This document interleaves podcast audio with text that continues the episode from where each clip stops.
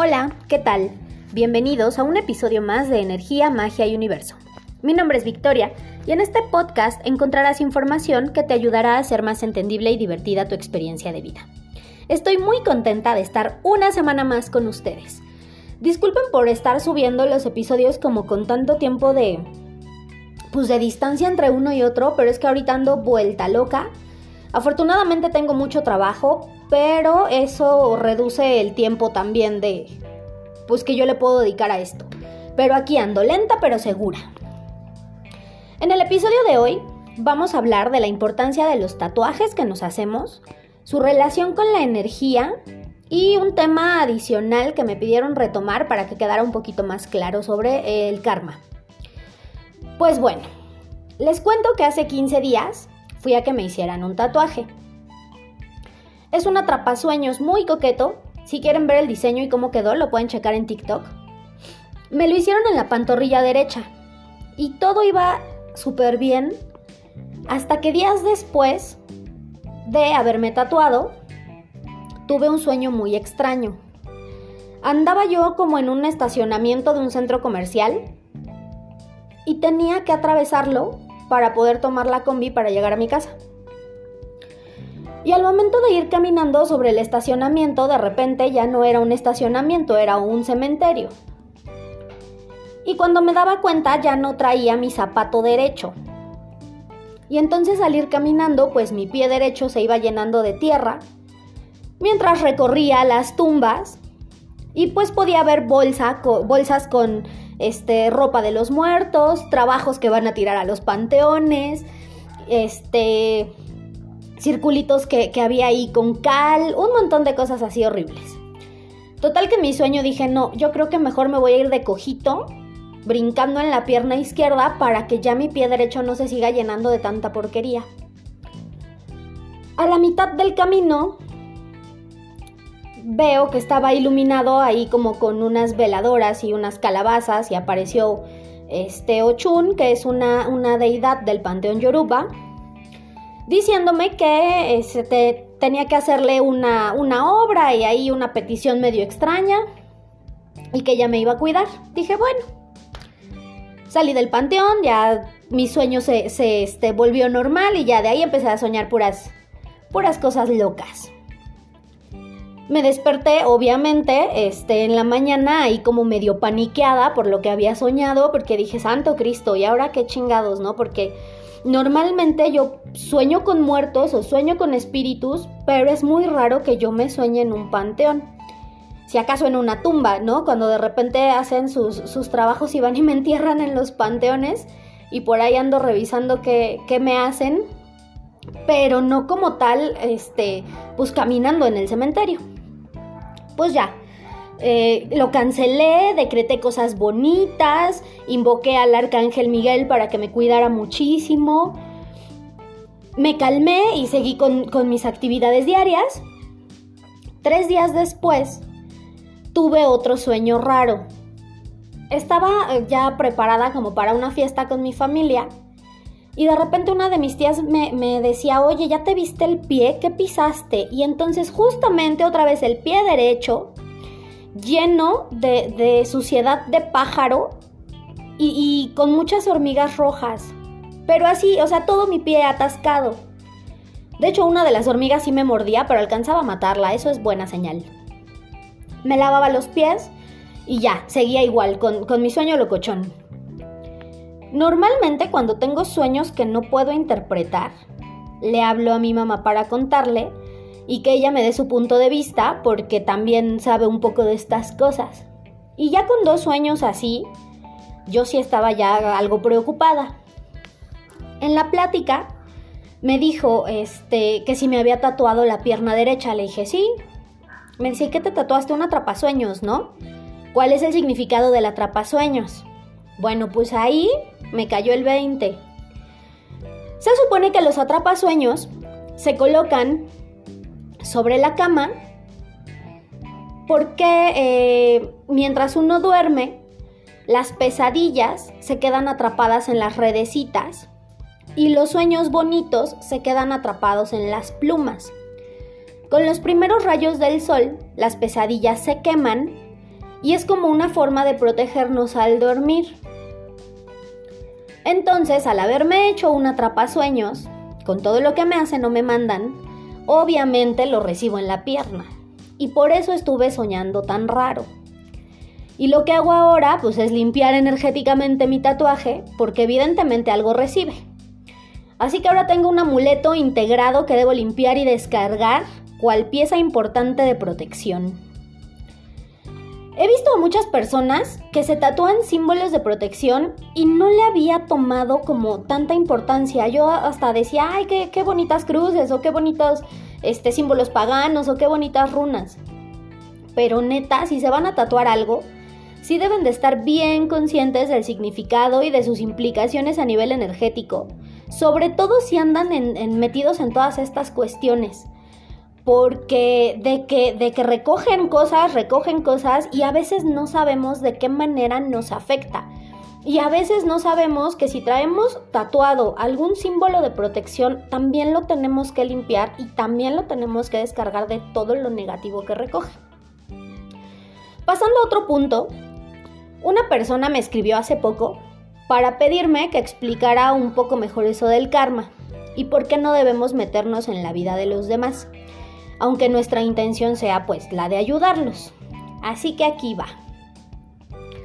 Antes de encarnar, se nos presentan opciones sobre lo que deseamos experimentar en nuestra siguiente vida, de acuerdo a las lecciones que no hayan sido aprendidas en la vida anterior, o a nuestro deseo de probar nuevas situaciones. Así es como decidimos venir a la Tierra. A lo mejor en mi vida pasada ya experimenté el dolor físico a causa de una enfermedad y a causa de esta misma enfermedad pues estuve rodeada de mucho amor, de muchas atenciones por parte de la familia, de la pareja, de los hijos, bueno. Y en esta vida vengo a trabajar un poco el dolor emocional con algunas características, tal vez abandono emocional en la infancia, para volverme más independiente, relaciones amorosas conflictivas para aprender a poner límites, una familia que me subestima para aprender a amarme y valorarme y sobre todo ponerme como prioridad siempre. De esa forma, se va creando una lista de lecciones que debo aprender. ¿Qué pasa si alguien interfiere en esas lecciones? Es una tarea que en mi lista va a quedar pendiente porque no he aprendido lo que debía aprender ya que alguien no me permitió experimentar la situación en su totalidad. Piensen en una actividad que disfruten muchísimo y que en esa actividad ustedes traten de ser el mejor o la mejor. Y que de pronto alguien llegue y les diga, a ver, quítate, estás muy sonso y veo que te está costando mucho trabajo, yo lo hago. Algo así más o menos es lo que pasa cuando intervenimos. Ahora, es diferente intervenir de forma directa que brindar apoyo, porque al intervenir muchas veces nadie pide nuestra ayuda o nuestra opinión o, de qué forma pueden solucionar su vida. Y cuando apoyamos a alguien generalmente es porque solicitó ayuda. Si en casa hay muchos conflictos, por ejemplo, con los hijos, eh, porque nadie quiere lavar los trastes. Y esta situación siempre termina en peleas fuertes. Normalmente lo que hacen las mamás o lo que hace alguno de los hijos es lavar los trastes siempre para evitar estos conflictos. Pero ¿qué creen? Eso no es ayudar. Porque le están quitando a alguien la oportunidad de volverse responsable y constante con esa simple tarea. Ahora, ustedes dirán, bueno, lavar los trastes no es una actividad que yo disfrute muchísimo. Pues no, así como nadie disfruta de las relaciones conflictivas, de los problemas en el trabajo, problemas de salud, problemas con la pareja. A nivel consciente no es algo que uno disfrute, pero a nivel espiritual es algo que decidimos experimentar. ¿Qué es lo que se debe hacer en este caso de los trastes? Pues llegar a un acuerdo, poner límites en la familia, establecer responsabilidades de cada uno de los miembros. Tal vez si la mamá es la que se fleta a hacer todo o si alguno de los hijos es el que se fleta a hacer todo, pues a partir de ese momento, ¿sabes qué? Si no lavas los trastes, entonces no te voy a hacer de comer. no voy a lavar tu ropa, no te voy a despertar en la mañana y si quieres comer aquí, entonces compra tus desechables porque los trastes solo los van a usar las personas que los laven. Si un familiar tiene muchos problemas, no vamos a hacerle la tarea para que ya no se agobie y nos vamos a llenar de cargas, porque independientemente del desgaste físico y emocional, también nos estamos creando karma por impedir que el otro evolucione y experimente lo que vino a vivir. Y son ejemplos a lo mejor muy simples, pero en ocasiones necesitamos regresar a lo simple para poder entender lo complejo. Ahora, ¿quién me garantiza que al entrometerme en las situaciones de los demás, realmente les estoy ayudando? Somos únicos cada uno tiene una percepción de la realidad muy particular. En la misma casa, los mismos hermanos no van a describir a sus padres de la misma manera, porque cada uno tiene padres diferentes desde su perspectiva. Lo que para mí puede ser algo bueno, para los demás no. Pasa mucho en las relaciones amorosas. De pronto vemos a una pareja y vemos cómo interactúan y las cosas que hacen o dicen y juzgamos, para bien o para mal, pero juzgamos. ¿Y desde dónde juzgamos? Desde nuestra historia, desde nuestra visión de la realidad. Entonces nosotros podemos decir, ay, es que lo que ellos hacen como pareja está mal, eso no lo deben hacer. ¿Quién dice que está mal? Nosotros no podemos juzgar y no podemos asumir que una relación está mal solo porque no se ajusta a nuestros modelos inconscientes, a la forma en la que hemos vivido y a lo mejor a lo que nosotros aspiramos tener con una pareja o ser como pareja. Así que no podemos meternos en la vida de los demás porque no sabemos qué tanto los estamos atrasando en sus lecciones espirituales. Porque a lo mejor si yo veo que a mi amiga el novio se la madrea todos los días, y ella es feliz porque no lo deja y está ahí y, le aguanta y lo mantiene y le aguanta infidelidades y le aguanta un montón de cosas, ah, pues está excelente. Ella vino a aprender eso, yo no le puedo decir, ay, ya, déjalo. Y uno lo entiende mucho tiempo después.